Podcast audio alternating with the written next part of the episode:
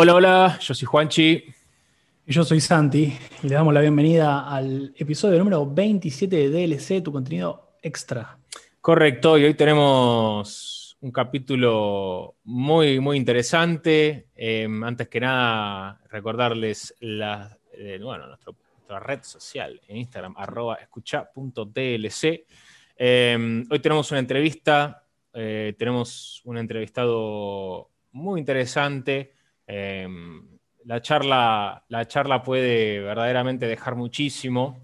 Em, concretamente, estamos, ahora se está por sumar con nosotros eh, Alejandro Andrés Iparraguirre, que es coordinador de videojuegos en, coordinador de videojuegos en Ministerio de Cultura de la Nación Argentina.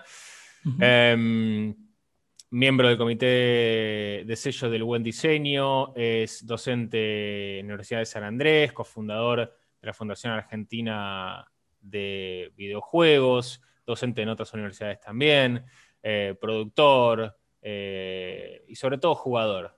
¿eh? Y, la verdad que es una charla interesante porque muy pocas personas saben que, nada, que, el Estado está metido en lo que es el videojuego, el videojuego argentino, y, tratando al videojuego como, como algo relevante y algo que hay que prestarle atención y que es importante para, para las personas y que tiene un rol en la sociedad.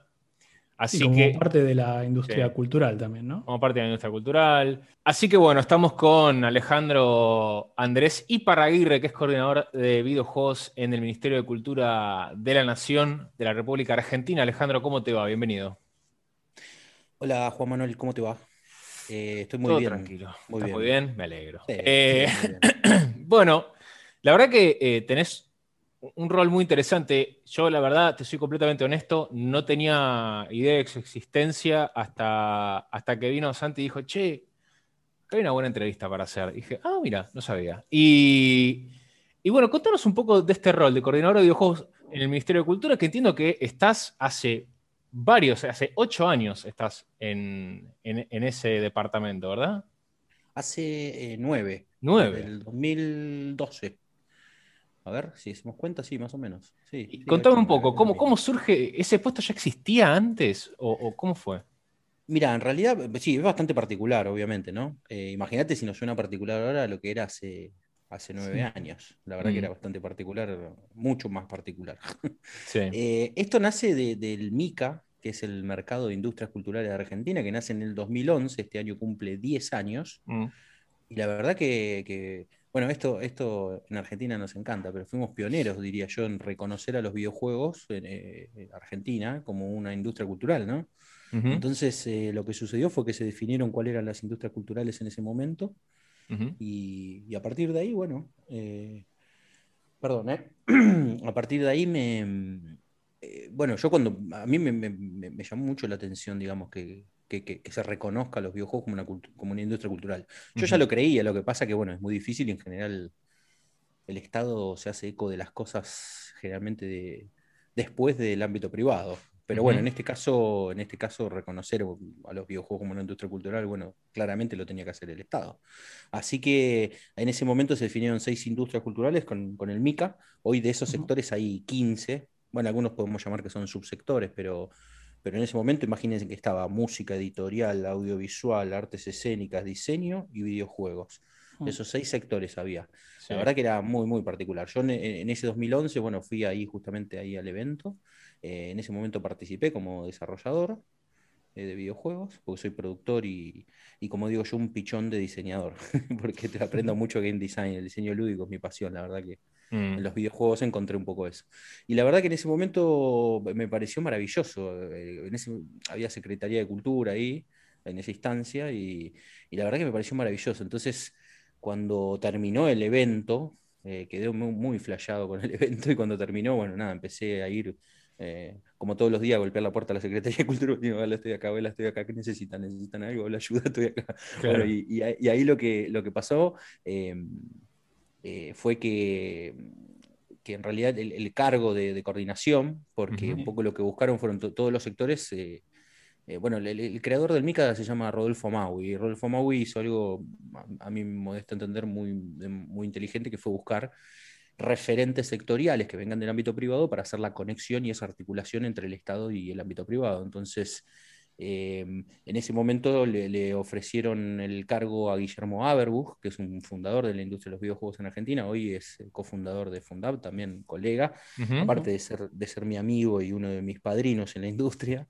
Eh, la verdad que, la verdad que él, él como que no, no, terminó de de, estar conforme con esa situación, medio tuvo un ida y vuelta, y mm, los dos ya en ese momento trabajamos juntos, ¿no?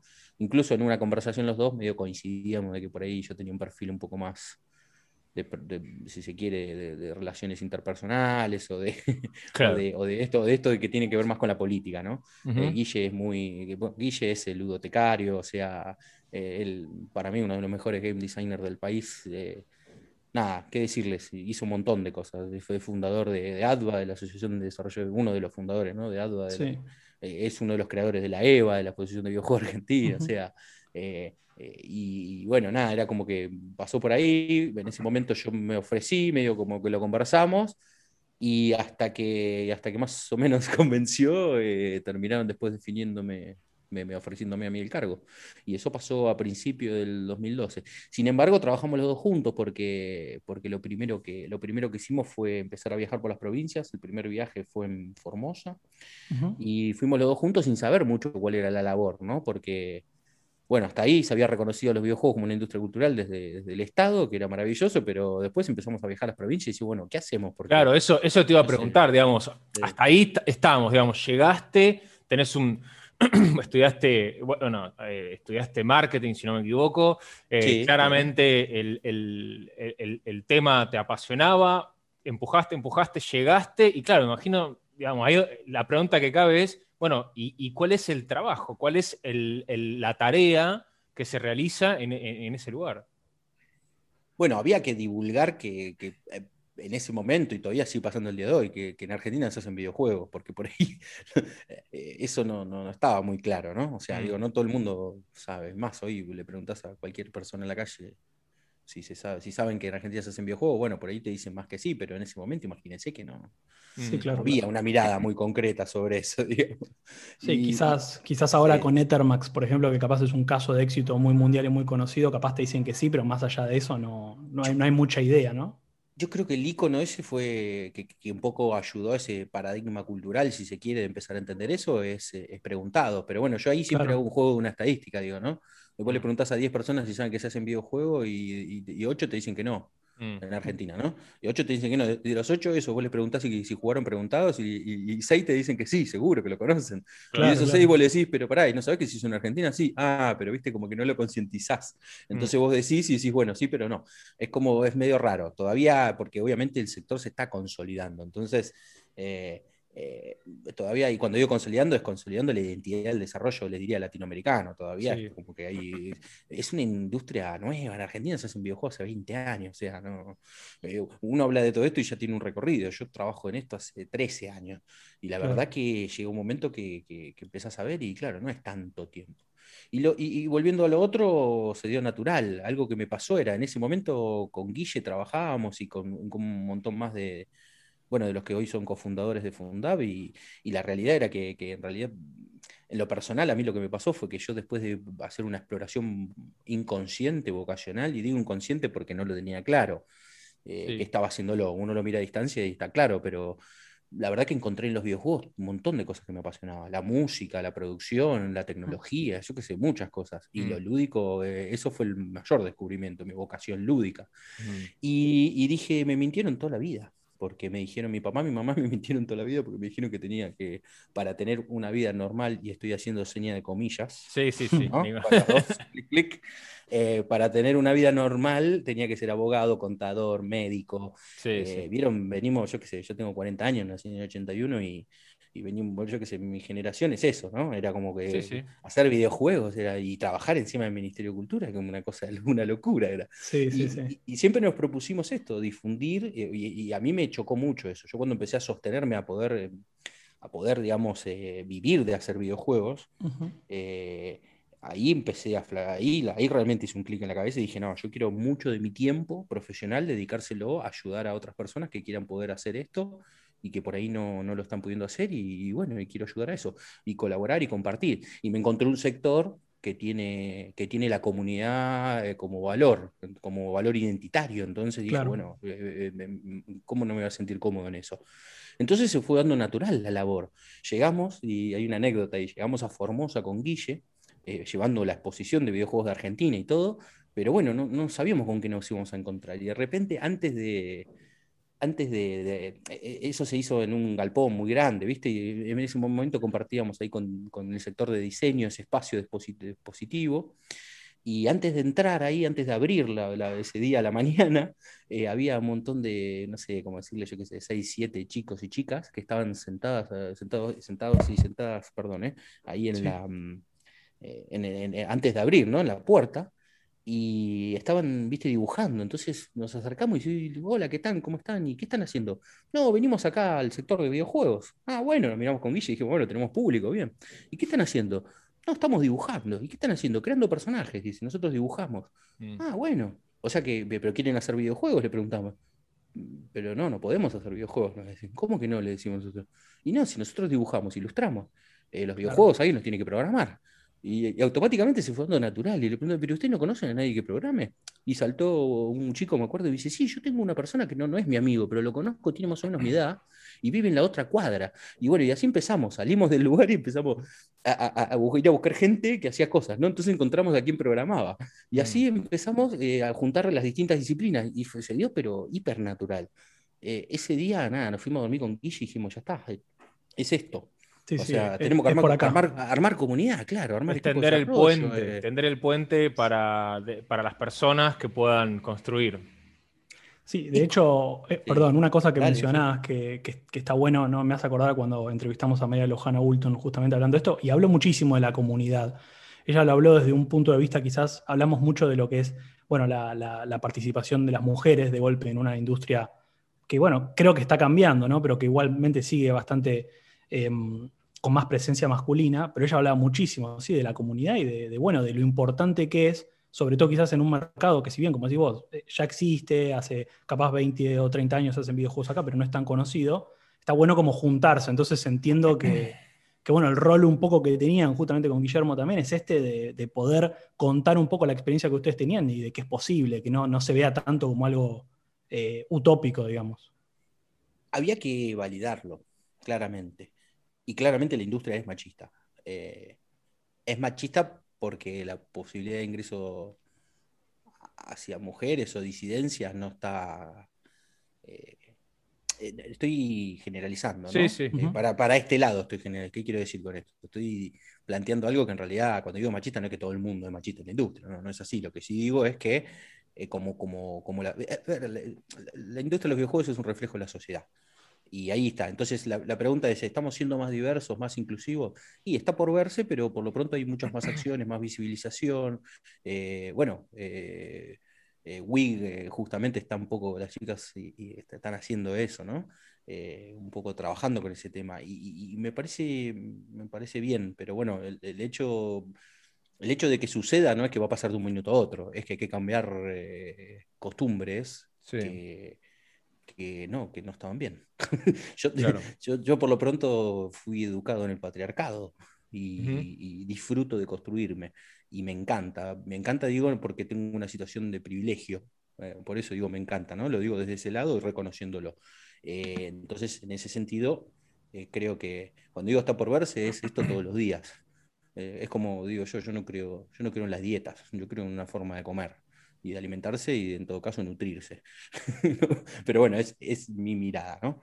Em, sí. ¿Y, vos? sí, perdón. no, no, perdóname, no, No, quería cerrar lo otro que...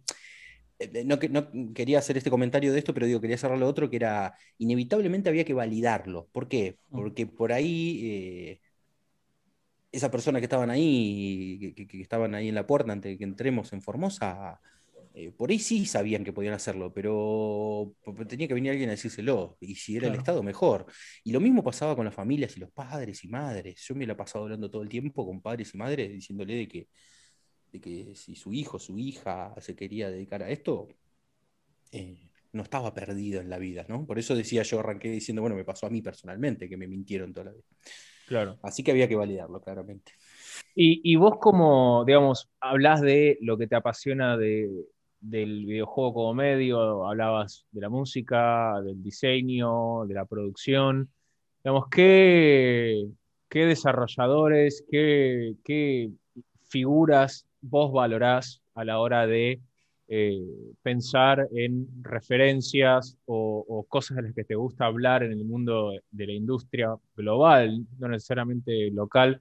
De videojuegos que, vos decís, estas son las referencias, estos son los horizontes o las cosas que a mí me gustan de esta industria? Eh, a ver, eh, yo creo más que personas, me pasa, que, me pasa con cosas. Bueno, un poco el, concepto de, comunidad.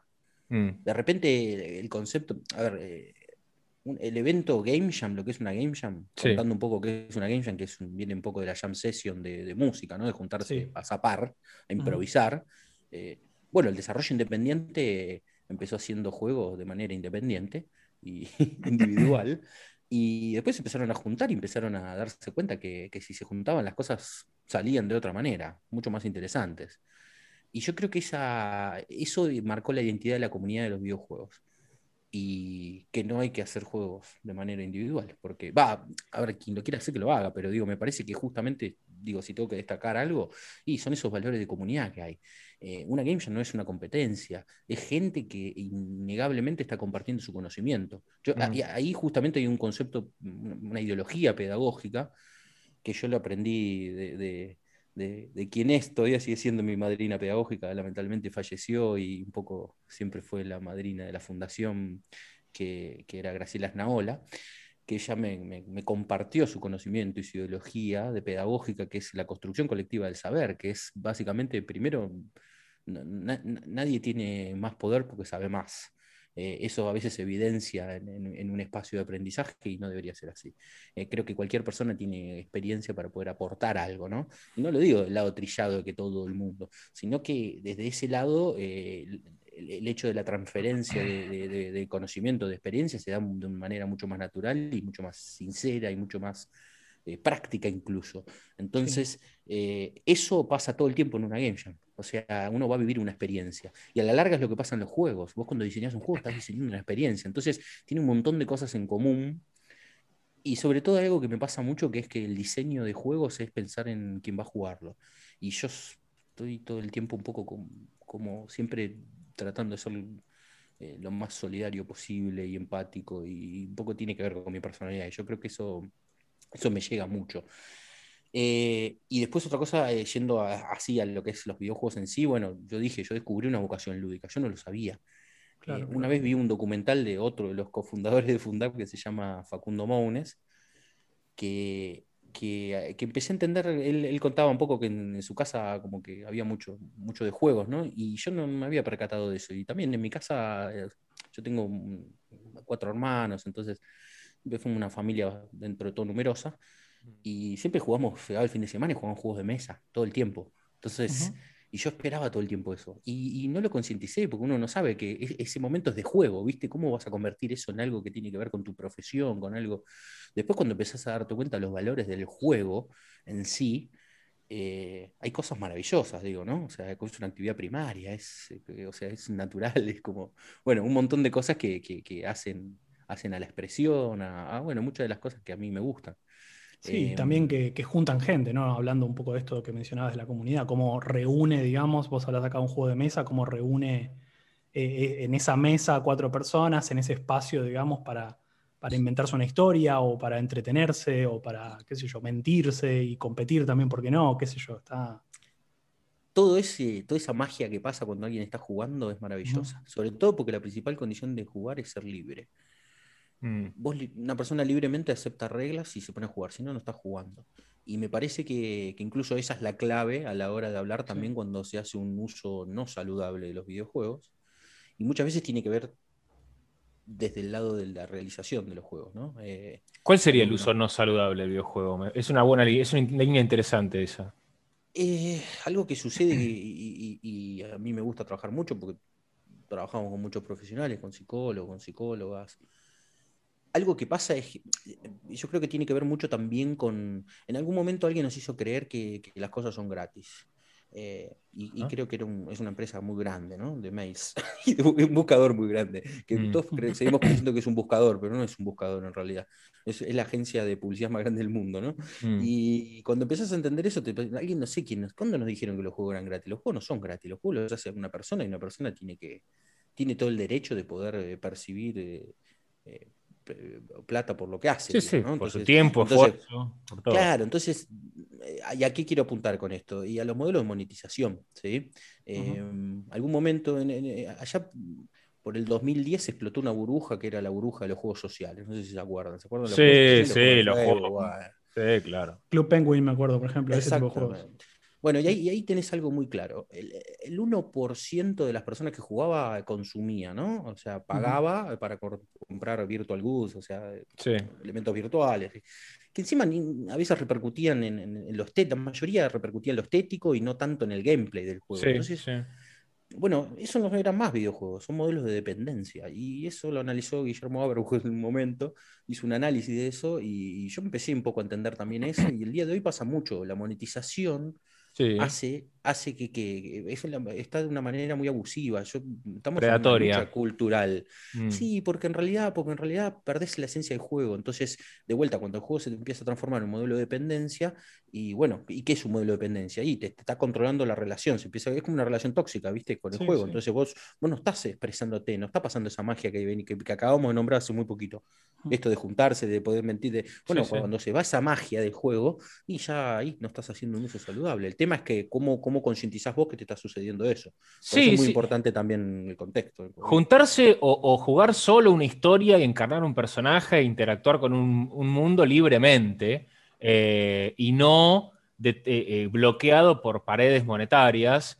y nosotros hemos hablado mucho de los Games as a Service, de los juegos como servicio, y que no son inherentemente negativos desde el punto de vista del, del marco del juego como un servicio, sino que la tendencia a la que uno ve son eh, las, ¿viste? las loot boxes, la lotería, a ver si encontrás, digamos, poner plata para ver si te sale un contenido que querés o que no puedas progresar en un juego si no pones más dinero, esto de los freemium, eh, que es medio, bueno, que hay, que hay, mucho de engaño ahí también, un poco, o también de, agarrar a la persona por eh, la apariencia de que algo es gratuito, pero después en realidad si querés el juego tenés que poner plata y entonces ahí te agarra la dependencia y decís, bueno, pero yo ya invertí tiempo, un montón de cosas que vos ya sabés. Digamos, ¿vos cómo ves ese modelo de juego como servicio? Horrible. Mm. Horrible y me niego a trabajarlo. Yo soy no me voy a poner en, un fundamentalista romántico de lo lúdico, pero me parece que eh, si yo dije, cuando uno diseña videojuegos, estás diseñando una experiencia. Si la experiencia, eh, si yo estoy diseñando una experiencia y alguien viene y me impone y me dice, tenés que hacer un modelo que se llama Pay to Win, hmm. y me parece que estamos yendo a cualquier lado, porque no es, no es el lugar donde, por lo menos a mí, donde me gusta ir. ¿Qué quiero hmm. decir con esto? Y y, estoy hablando de ahí porque quiero diferenciar también. Digo, una cosa es un modelo de monetización, otra cosa es algo que, ya empieza, digo, las loot boxes empiezan a rozar la ludopatía porque, porque, vos empezás, eh, porque la ludopatía tiene que estar asociada a la apuesta. y, no, y no es la parte más linda, o sea, eso es más, no es juego. Pero fíjense que culturalmente sucede, ¿sí? Eh, ¿Cuántas veces escucharon la expresión, ah, no, esta persona es adicta al juego? ¿Cómo, alguien puede ser adicto al juego? Si el juego. Johan Wisinga decía en un libro, porque claro, cuando me pasó lo del Ministerio de Cultura me preguntaban, pero los, los juegos son cultura, los videojuegos son cultura. Y en un libro que se llama Moludens, eh, explica, al principio del libro, muy fácil, dice, ¿no? Dice, los, juegos son más viejos que la cultura porque los animales enseñan jugando, listo. Correcto. ¿Qué más hay que explicar? Entonces, si me preguntan a mí, ¿y te gusta? A ver, yo, yo también vos lo dijeron, yo tuve nueve años de marketing. Chicos, yo soy un hipitalista. A ver si entienden, ¿sí? Me pueden correr, me corren de un lado y me corren del otro y bueno, yo voy a ir ahí. Pero a ver, que estudié marketing y me encanta. Es más, uno dice, bueno, el marketing también se termina transformando muchas veces en, algo despectivo, ¿no? Eh, pero es marketing, ¿vieron? Ah, pero aquello es marketing. Sí, porque también está el uso que uno le da a las cosas, ¿eh? O, no sé, otro término, la gamificación. Todo el mundo, eh, pero es la gamificación. Sí, pero depende de cómo vos la uses, ¿no? Lo famoso, de todo termina en el fin justifica los medios. Y, mm. viste, yo qué sé, si, si alguien va a venir al, mundo de los juegos y de los videojuegos a querer ganar millones de dólares, pero, pero yo le digo que, que, no, que apueste plata en otro lado, porque si viene a ganar plata no es el lugar. Hacer un videojuego es una inversión de riesgo, porque es un bien cultural, es un producto cultural. Entonces, no sabes. Y si no, que me vengan y me expliquen todos, los éxitos de los juegos que suceden muchas veces y no se pueden explicar. Vos podés analizar los stats. Lo, que pasa es que también sucede eso.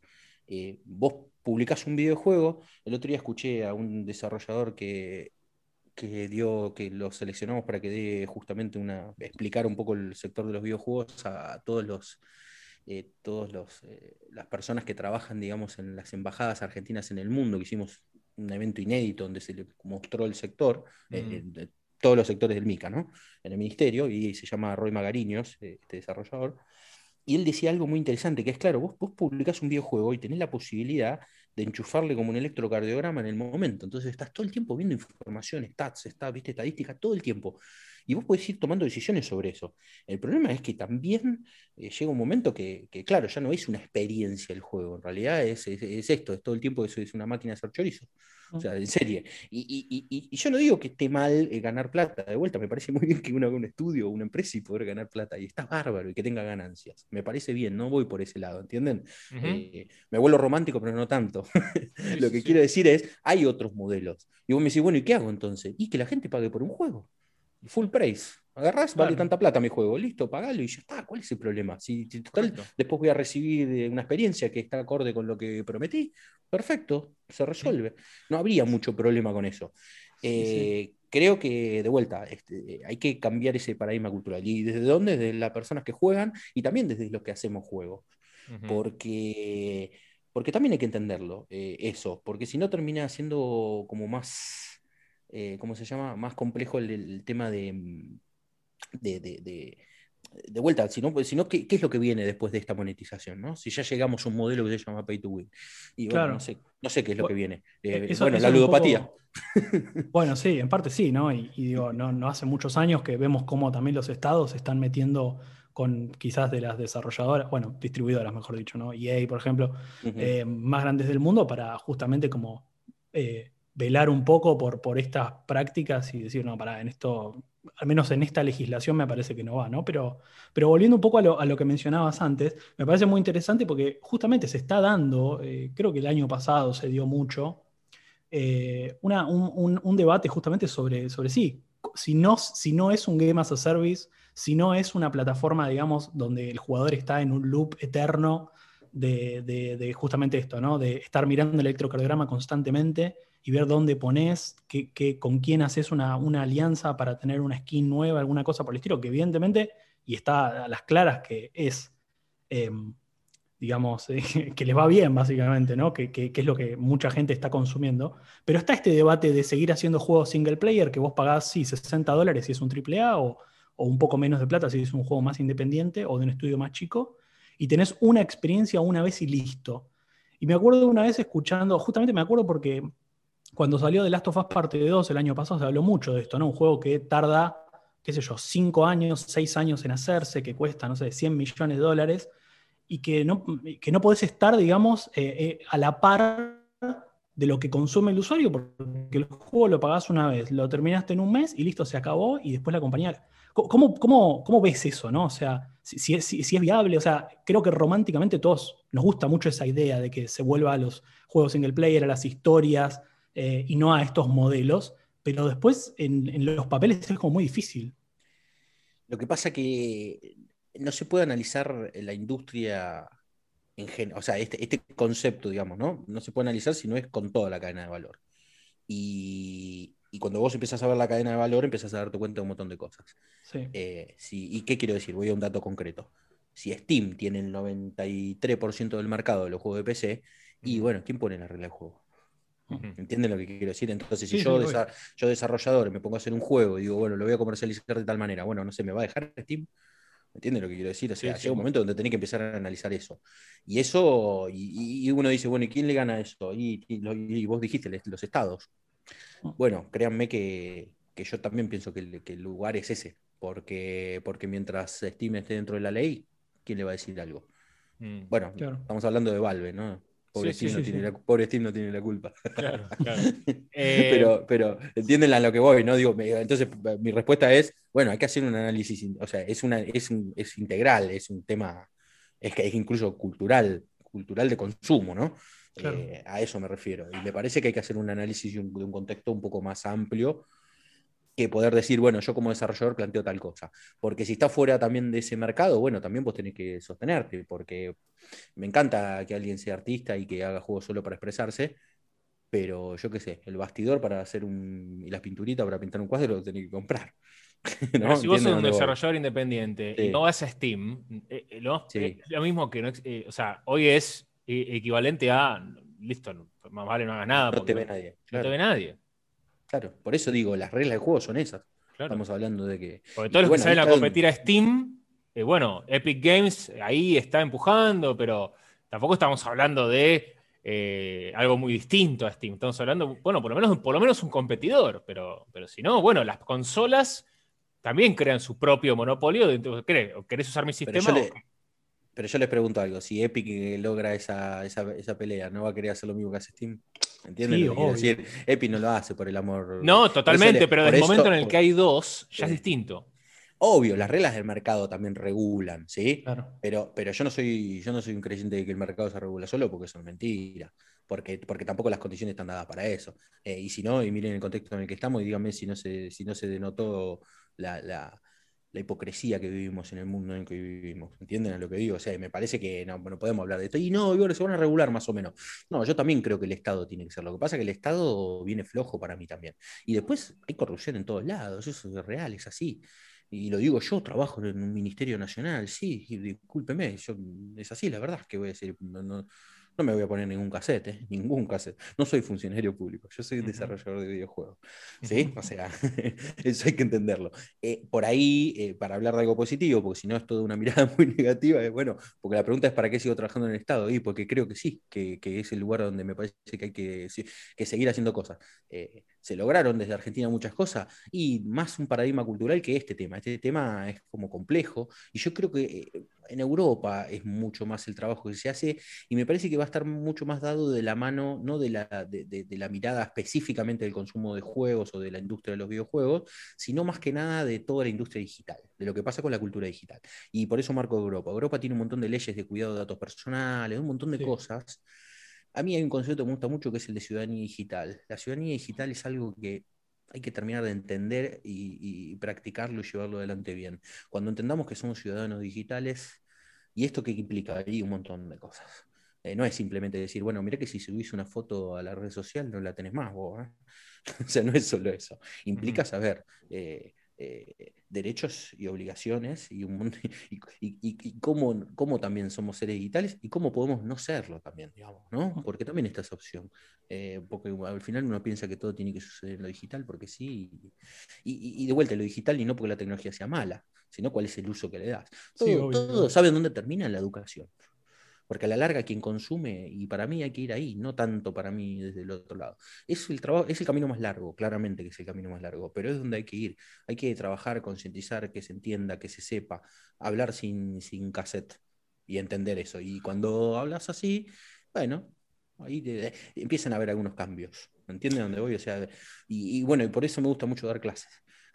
Porque creo que es un lugar donde, donde eso donde, donde ahí se transforman las cosas. ¿no? Sí, lo puedes fomentar, ¿no? Eh, claro, sí, o por lo menos, eh, sí, no sé si fomentarlo yo desde ese lado, pero por lo pronto contar mi opinión en un, espacio de aprendizaje y que alguien diga, no, mira, yo opino otra cosa, y ah, bueno, y nunca les pasó esto, y, a veces no se sabe, ¿eh? Va, a veces no, me pasa en la mayoría de casos que muchos, muchos estudiantes que no, que plantean ciertas cosas y no, no, no, saben quién es, no sé, me pasó la otra vez como anécdota de preguntarles quién era Snowden y no sabían quién era Snowden. Claro. Porque, y todo daba de que, ¿por qué profe abre una sesión oculta para, qué tiene que esconder? No, como esconder no tengo nada, me estoy Claro. resguardando. Claro, sí, ¿Cuál es la diferencia? ahí? ¿me me escondo o me resguardo? Y, pero no es lo mismo, no, no es lo mismo. Me estoy resguardando, estoy resguardando mi intimidad. Perdón, ¿está mal? Y le- No, no, y- no, y la y- y la- claro, y la pregunta fue, che, ¿y ¿vos sabés quién usa esta computadora? Sí, viene acá el- los docentes. Sí, ¿y qué más? Y yo qué sé, pero vos estás todo el tiempo mirando esta computadora. No, bueno, esto tiene datos de registro, ¿no saben ustedes? Bueno, y así eh, eh, llegamos a un punto interesante, ¿no? En esa discusión. Y me parece que desde ahí se da, desde ese tipo de cosas. Eh, Claro. Sí, ahí la ciudadanía digital, esto que mencionaba, ¿no? De conocer qué pasa con tu información. Quizás a veces es un poco, bueno, vos venís obviamente desde un lado muchísimo más técnico y lo tenés más a flor de piel, ¿no? Eh, a nosotros también nos interesa mucho esto y, y- y- y también lo tenemos en cuenta, pero, pero sí, qué sé yo, la- las generaciones quizás más, más jóvenes, capaz el hecho de, de- de- de la normalidad de lo que pasa con, con su información digital y, y- y de tener en cuenta esto, quizás esta pregunta que vos hacías tan simple, de como, bueno, ¿sabés que cuando subís una foto no es más tuya? Es una pregunta como muy interesante para generar conciencia sobre estos temas, sobre tus derechos y, y lo que, en todo caso, no es obviamente dejar de hacerlo. Hay igualmente muchas comunidades en Europa, principalmente, de gente que no está, que está tipo off the grid, por decirlo así, o sea, no usa Ujú. smartphones, digamos, pero, pero no es tanto eso, quizás eso es medio extremo. Sí, o sea, es usarlo, pero bueno, sabiendo qué pasa con tu data, qué, qué pasa cuando entras a tal lado, ¿no? Me parece un concepto súper interesante, sí. Y mm, hablando más, eh, más a lo crudo, digamos, eh, no hemos hablado eh, de videojuegos particularmente, pero estaría bueno preguntarte, bueno, ¿vos qué jugás? Bueno, es, yo soy bastante particular. Ok, ¿Por qué? Porque tengo una dualidad en mi elección. Soy, por un lado, re pochoclero. ok. Ujú. Eh, ¿qué, es, ¿Qué quiero decir con pochoclero? Bueno, el término está claro, ¿no? O Sí, sea, sí, sí. eh, me gusta, me gusta. Acabo de terminar, por ejemplo, no sé, Red Dead Redemption 2. Sí. Qué juegas, una cosa increíble. Y, y lo- desde el lado también de la monstruosidad, de, la- de las líneas de narrativas que tiene, no, es una locura. Mm, Eh, me- yo conociendo medianamente un poco el desarrollo del juego, digo, o, ujú. o teniendo una modesta experiencia, empezás a ver los juegos de otra manera, ¿no? De otro lado. Y la Claro. verdad que entender eso, eh, pero ante todo lo disfruté. Yo por suerte no tengo este problema, logro abstraerme y, y la verdad que me, me- me- pasa eso, me juego juegos así triple A, cuando digo pochocleo estoy hablando de Sí, ese sí, estilo, sí. me, me- gusta, me, me gustan algunos juegos así, yo que sé, el Assassin's Creed es una saga que me gusta, Sí, sí. eh, ese estilo de juegos así más. Em, después, por un tema de temática, me- me- un juego que jugué mucho, me gustó mucho también fue el Far Cry Primal. eh, Primal. Primal, sí. Eh, eh, fue un- es un juegazo. La temática es porque me gusta mucho el tema de, de- de todo el misticismo que tienen las, las comunidades indígenas. Y bueno, nada, me- yo nací en Neuquén y, me, me crié con, cercano a muchas, a muchas comunidades mapuches. Y, y bueno, nada, es algo que siempre de chiquito la flasheé mucho con eso. Y bueno, creo que evidentemente el día de hoy también me. me Pero veo un patrón ahí, mucho mundo abierto. mucho mundo abierto, soy de ese estilo de, de buscar, de, de- sí, sí, sí, de hacer actividades como de ese lado. Y después, ¿por qué digo particular? Porque hasta ahí no es nada particular, pero después me gustan juegos muy, muy, muy indie, muy juegos artísticos, me gusta mucho el borde de si es un juego o no, o algo Sí. lúdico en el medio, y de eso no sé, les puedo mostrar, contarles millones de cosas. Aprendí, cuando empecé a, conocer la, la industria independiente de los juegos, eh, empecé y, y a través de, de- de, no sé, de conocer desarrolladores de acá, no sé, Daniel Benberg y eh, no sé, me, me- me empecé a ver los juegos que él y al principio no entendía, cuando digo, ¿pero qué está haciendo este muchacho? Claro. yo, de no entenderlo y después, Ujú. va, no sé si es que hay que entenderlo, no sé si me explico, digo, pero, pero de, no, de no saber apreciar qué era lo que estaba haciendo. Ujú. Y empecé a entender que sí, viendo un montón de otros desarrolladores que, que incluso él, él siempre recomendaba, y, y, no sé, Jason Roder, yo que sé, un montón de, de gente, o, o ver juegos de Jam que expresan cosas maravillosas que por ahí se hicieron en cuatro horas, y, y jugar un juego, por ejemplo, de Andy Sam, que es una persona que hizo un juego en una Jam explicando, eh, él quería explicar qué era que sentía él cuando tenía ataque de pánico. Claro. Les digo que es un juego re contra sólido, y cuando digo sólido, tiene una calidad increíble, y se hizo en cuatro horas, con garabatos. Y vos lo ves y te, y te, te transmite esa experiencia, ¿viste? Y decís, bueno, esto es buenísimo. Bueno, nosotros hemos hablado de juegos que tratan enfermedades mentales, de hecho fue un episodio eh, bastante reciente, y bueno, ese, Sí. es otro, ese es otro de los puntos interesantes, ¿no? Cómo, cómo te logra, bueno, Sí, y vos sí. hablabas de la empatía también antes, ¿no? Y me parece que el videojuego es inherentemente empático por te ponen zapatos de un personaje que no sos vos y te hace estar en la piel de esa persona haciendo cosas que vos o nunca harías, o quizás sí harías en lugar de esa persona, o capaz estás recontra en desacuerdo, pero es un ejercicio empático. Y hablábamos de juegos de que, permiten entender realidades de personas que tienen algún tipo de, eh, bueno, o alguna enfermedad o eh, alguna cuestión cognitiva que uno no entiende y nunca va a entender, y que el videojuego te permite ponerte en esos zapatos, ¿no? Es increíble. Bueno, el, Hellblade deben haber hablado. Sí, hablamos de Hellblade, sí. Sí, sí. Bueno, eh, algo que me la flashé mucho era ponerme. Una vez vi un youtuber que estaba. Bueno, al principio del juego vieron que va por la canoa, ¿no? Al principio cuando empezó. Y, y algo que flashé que dijo él fue. Pensá que en esa época no se conocían esas enfermedades. Entonces, ¿qué flashaban en ese momento, no? Entonces, de repente estar en, la piel de, ese personaje y, y, realmente cuando logras esa inmersión, ¿no? esa conexión, ese flow que estás ahí en el juego, es una locura, porque, porque también te estás poniendo del otro lado y qué estará viendo la persona del otro lado, ¿no? Entonces, inevitablemente te hace ponerte en el lugar, te, identifica, o sea, los juegos interpelan, entonces eh, e, e, es, algo tan complejo pero tan profundo, porque a la vez muchas veces eh, uno quiere bajar línea con un juego y no podés, vos podés plantear un punto de vista, pero, pero no bajás línea. O sea, mm. si alguien cree que va a bajar línea con los juegos, no. Eh, mm.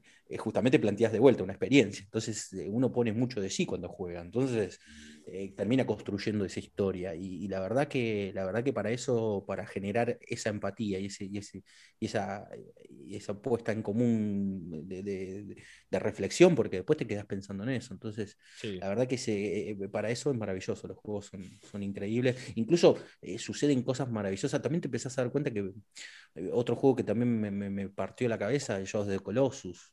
Ese me lo recomendó Guille, me acuerdo, cuando, cuando, cuando me se empezó a dar cuenta que yo no era un gran jugador. Claro, porque cuando empezás a hacer juegos, las referencias de juegos son claves, ¿no? Y entonces un día estaba diseñando juegos con Guille y con Juan Linieski, que es otro, el otro padrino que tengo en la industria, que, que es el creador, uno de los co-creadores de Godot, de Godot Engine, motor contra conocido en todo el mundo, y una locura, bueno, lo que está pasando con eso. Y los dos, claro, hiper cebados de los juegos, yo que pensé que sabía de juegos, yo no sabía nada de juegos. Tiraron 50 referencias en, una hora y, yo conocía dos. Claro. Y, eso lo banqué tres días, la, mentira la banqué tres días. Después del tercer día le digo, muchacho, que no, no puedo más, le dije.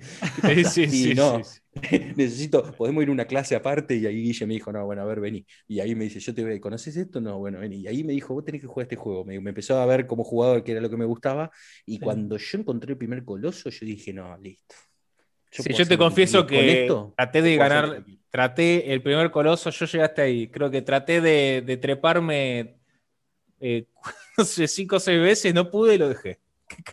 Bueno, mira, está bien, tuviste una mala experiencia, pero a mí yo, yo disfruté todo el sentido de que incluso no estuve viendo cómo jugar, ¿vieron? O sea, que yo a jugarlo libremente, ¿no? Entonces, hasta que entendí que podía acercarme y treparme y todo, no, disfruté cada momento y también la flashé de una manera increíble porque la, o sea, la magnitud de las proporciones era real, era yo, wow, y nada, la flashé mucho con eso y ahí entendí, eso me fue un clic, me hizo un clic a la hora de diseñar juegos puedes hacer lo que quieras, estás haciendo juegos. Mm. Entonces, cuando decís, puedo hacer lo que, puedo hacer lo que, lo que quiero, puedo hacer. O sea, no tenés un límite. Entonces, eh, eso también es una locura. Para, para positivo, para negativo, porque mirá qué hoja en blanco. Y, y, bueno, ya para, para, ir cerrando, algo que, bueno, que es una pregunta que tenemos muchas ganas de hacer, que bueno, el escenario argentino es un escenario, como vos bien dijiste, para los mismos argentinos bastante oculto porque no tiene tanta prensa, porque no, es un, estudio, no son estudios AAA, pero si vos tuvieses que decirle a alguien, bueno, chequeate estos estudios, estos juegos argentinos, ¿cuáles dirías? Bueno, eh, nombré a Daniel Benberg y me parece que es, diría un abanderado, él odia que yo diga esto siempre en general, pero bueno, hasta le, hasta le he entregado un premio, un reconocimiento del Ministerio de Cultura pero, pero me parece que es un, creo que es el desarrollador por ahí más significante que tenemos en Argentina, incluso habiéndose hecho juegos mucho más grandes, de, importantes de scope, ¿no? de, alcance de proyecto, pero me parece que Daniel Mergui es, es alguien a ver. Después, yo tengo mi corazoncito puesto en algún lugar. No está bueno que yo diga esto, pero, pero, pero me pasa viendo estudios, vi muchos estudios crecer y hay, hay, hay, a mí me gusta mucho cómo, cómo trabaja Avix, que es un estudio de La Plata, que, que hacen juegos eh, nada, muy casuales también, pero, pero eh, bueno, Nicolás eh, Castés es un desarrollador, o sea, es un diseñador increíble, porque lo tiene en la sangre, ¿viste? ¿Viste esas personas que crean cosas tan simples? Y vos decís, ¿cómo hiciste esto? ¿Cómo no se me ocurrió a mí? ¿Viste? Cuando decís, pero ¿cómo no se me ocurrió hacer esto a mí? No, él es, porque atrás de lo que se le ocurre es, es un profesional con una disciplina que está ahí metiéndole. Entonces, por ahí no sabes todo eso. Vos ves y decís, ah, esto es tan simple. Y no, no es tan simple. después, eh, no sé, yo que sé, hay un montón de, desarrollos y cosas, pero... bueno, para quien está escuchando y quiere chequear lo que Alejandro acaba de mencionar, es ludomancy.com, eh, los juegos de Daniel Mergui, y avix.tv, el estudio que acaba de mencionar, liderado por su fundador isiónico eh, Castés. Sí, eh, gracias por, explicar ahí la referencia. Pero sí, de, vuelta, es, medio un bajón tener que nombrar, porque también, yo qué sé, después hay un montón de gente que, por ahí incluso he trabajado y todo, y, nada, gente, un montón de gente en la industria que, que, nada, que me, por lo menos que te motiva, que vos decís, bueno, eh, que, que vos decís, esta gente realmente eh, hace esto con pasión, ¿viste? Pero bueno, nada, no, voy a nombrar más nadie. No, bueno, pero, está bueno como para. Tiré dos referencias, tiré dos referencias. Totalmente ahí. Distintas, ¿eh? Totalmente distintas porque Avix hace juegos hoy móviles. muy casuales, claro, móviles y, Daniel totalmente otro tipo de cosas. Sí, eh, Daniel, bueno, tiene juegos, eh, no sé, yo personalmente no los he jugado, pero Fidel Ernesto, Storyteller, Today I Die, son algunos de. Sí, son más. Em, son menos, quizás. Eh, son más, bueno, pixel art, quizás. Eh, sí, ese estilo, total. los de Daniel y los de Avix son móviles, eh, claramente, nada, con una estética un poco más a propósito pulida, no por, pero claramente lo de eh, Daniel es también a propósito. Son distintas estéticas, son distintos approaches. Este, pero sí, bueno, eh, y, bueno, hemos, hemos hecho un repaso bastante, bastante completo. Santi, no sé si. si... Sí, yo, yo quería, como para cerrar un poco, justamente, y, tomando un poco lo, esta, última, esta última respuesta que, que dabas, eh, y, volviendo también un poco a las primeras cuestiones que mencionaste de que el, de que el Sí, el mercado y un poco la, industria en Argentina todavía se está consolidando y está consolidando también una idea cultural de hacia dónde quiere ir. Quiero preguntarte eso.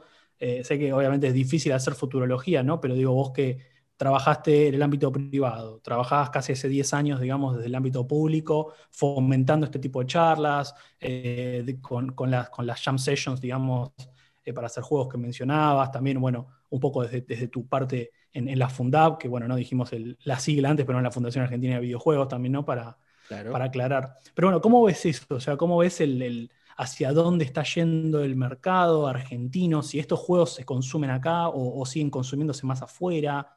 Eh, ¿Cómo lo ves eso? Bueno, eh, justamente cuando digo estamos consolidando, no es porque se están haciendo muchas más propiedades intelectuales que, en otra época. Un, sector, el sector de los videojuegos arrancó siendo acá, haciendo servicio, entonces haciendo juegos para otras, de otras, ideas de, otra gente, de otros países. Entonces, ahora se hace un montón de juegos acá.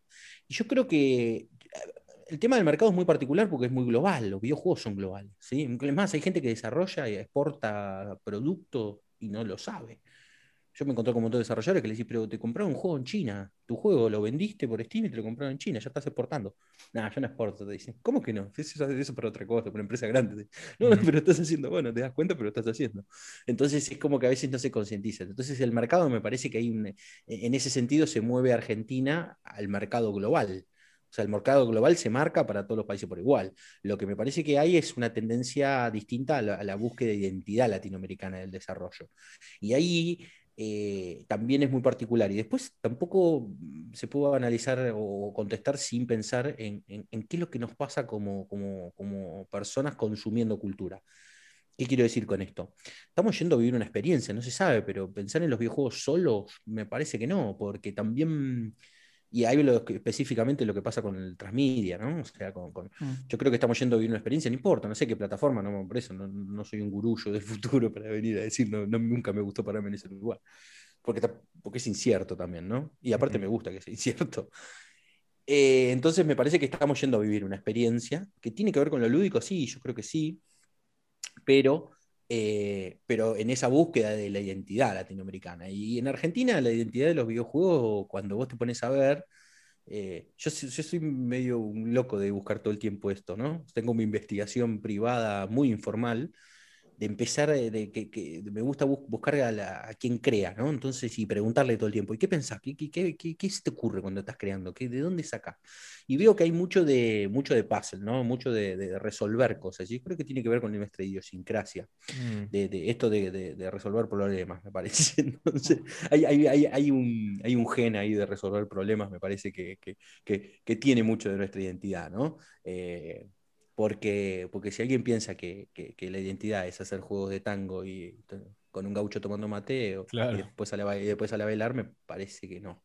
Me parece que no ese, me parece que no sería ese. Pero sí tiene que ver, me parece, con esta elección por ahí de, ese tipo de, más allá de la estética, ¿no? Porque también uno diría, bueno, pero es la estética. No, no, no, más allá de eso, me parece que tiene que ver mucho también con, con cómo pensamos lo que ese, esa mecánica, digamos, ¿no? La parte más sistémica del juego. Es muy loco, pero, pero pienso que, va un poco por ahí, ¿no? Pero sin decir mucho, pero es como lo que, lo que yo pienso que, sucede. Em, y de vuelta, es, una mirada, Así que, así que creo que creo que vamos muy en esa búsqueda y vamos a ver qué pasa. Será dado. Eh, lo, que tiene, lo que tenemos que saber es que estamos en una etapa donde cada cosa que, que cada juego que hacemos, bueno, nada, impacta en eso. En esa, en esa identidad. Alejandro, te agradecemos muchísimo por, haber estado con nosotros acá en DLC. Eh, la verdad que obviamente sí, hay, hay 700 mil millones de cosas que podemos seguir charlando. Eh, el tiempo es tirano, diría Algún, algún conductor o conductora conocido. Eh, Totalmente. Nada, la verdad que ojalá, bueno, podamos tenerte en otra, en otra oportunidad y, y podamos seguir profundizando sobre eh, bueno, el rol del Estado en la industria y en el juego, eh, y también eh, la, concepción del, videojuego como ejercitación de comunidad, de empatía y un montón de, conceptos que hemos trabajado en esta charla. La verdad que, insisto, había un montón de cosas para conversar, pero bueno, esperamos que, haya, que, lo hayan disfrutado. Alejandro, nada, muchísimas gracias por haber venido. Gracias a ustedes por el espacio, eh, por el espacio sideral, no, eh, por el espacio, por el espacio de, nada, para venir a conversar. La verdad que agradecerles eso. Quedo, pero recontra comprometido para otra vez si quieren, no tengo ningún problema. Y es lógico que pase, no tanto por lo interesante de lo que digo, sino por la diversidad de las cosas que hago. Yo creo que eso, eso, eso me, da, me, da un, me da un plus de rejugabilidad. Muy bien, la referencia. Este, perfecto. Eh, nos vemos entonces eh, la próxima. Bueno, y esa fue la charla con Alejandro Andrés Iparraguirre. La verdad, buenísimo, ¿no? Sí, me gustó mucho. Eh, sí, como, como dijimos también cuando nos estábamos despidiendo de él, ¿no? Puede ir para cualquier lado. La realidad es que, que, incluso salieron temas que no teníamos pensados, así que estuvo buenísima. Me quedo mucho con lo último que dijo, ¿no? Con esta, con esta búsqueda de identidad del juego argentino, ¿no? Y esto que mencionó de de los puzzles y de... Mm. Sí, como, no sé, me, cierra un poco esa idea, ¿no? Que, seamos un, país que nos gustan ese tipo de, juegos o, que, tengan gran parte de eso, de, quizás con pocos recursos eh, arreglar algo o resolver algo. Me parece que también, también en otro tipo de, de industria se nota, por ejemplo en el cine, la gran parte de los últimos años de, lo que es la industria del cine en Argentina tuvo que ver con policiales, con, resolver misterios. Me parece que me, cierra un poco lo que dijo, me pareció muy interesante, sí. Sí, sí, la verdad que yo también la veo, ¿no? Ahí como cómo salimos de esta, ¿no? ¿Cómo, sí, sí, ¿cómo salimos de esta? Esa sería como la pregunta que se hace potencialmente el, videojuego argentino. Em, sí, la verdad que muy bueno y, bueno, creo que ojalá que podamos seguir entrevistando personalidades como lo hicimos con María Lujano Ulton em, de la industria argentina, como para seguir ayudando a, dar eh, luz con, los distintos productos que hay eh, en la industria y que se desarrollan aquí mismo.